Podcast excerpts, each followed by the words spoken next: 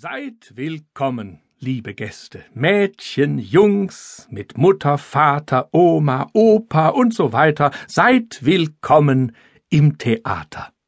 Ja, ich freue mich, dass ihr da seid, und ich hoffe, dass euch gefällt, was wir machen, was gespielt wird, musiziert wird und erzählt.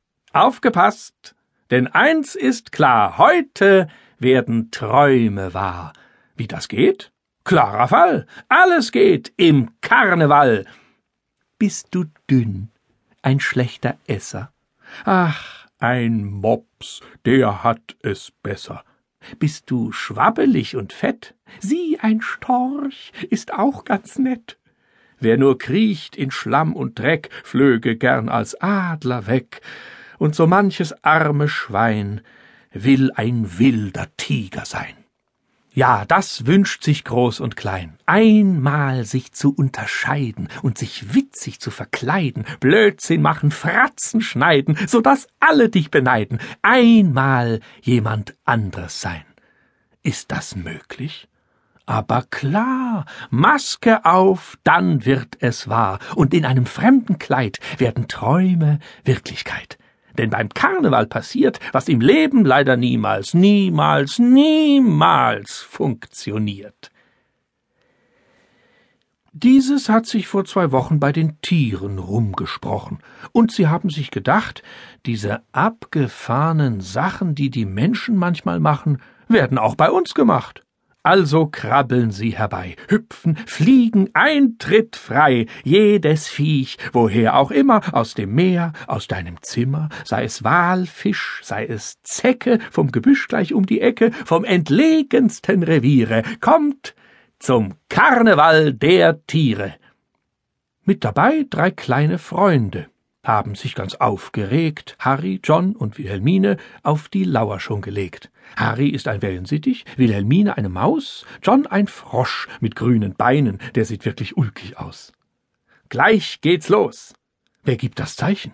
Seht, wie dort zurück sie weichen, denn als Zeremonienmeister hebt ein roter, weitgereister, sehr gescheiter, niemals dummer, ur, ur, ur, uralter Hummer, wohlbekannt und hoch in Ehren, seine großen roten Scheren.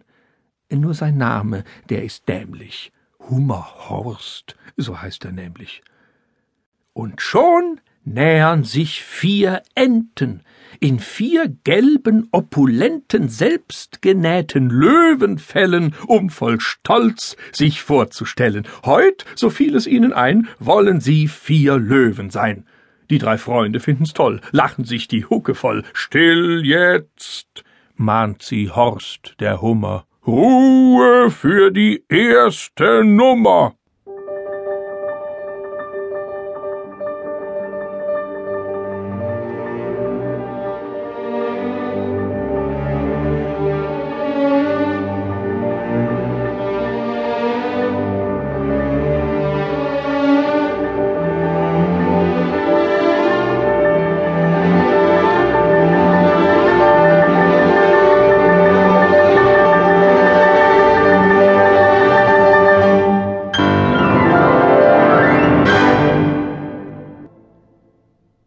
Publikum in großer Runde, es staunt nur so mit offenem Munde, und selbst die Eule muss gestehen, so was hab ich noch nie gesehen.